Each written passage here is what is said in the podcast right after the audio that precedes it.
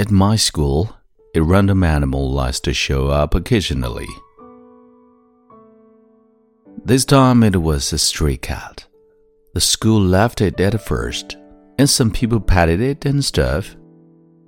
One day we had an assembly in which they said, anyone seen feeding the cat or patting it will get a detention. People started leaving the cat for a few days, and it started to die. This one man who works at our school as a security guard at the gate is the nicest man I've met.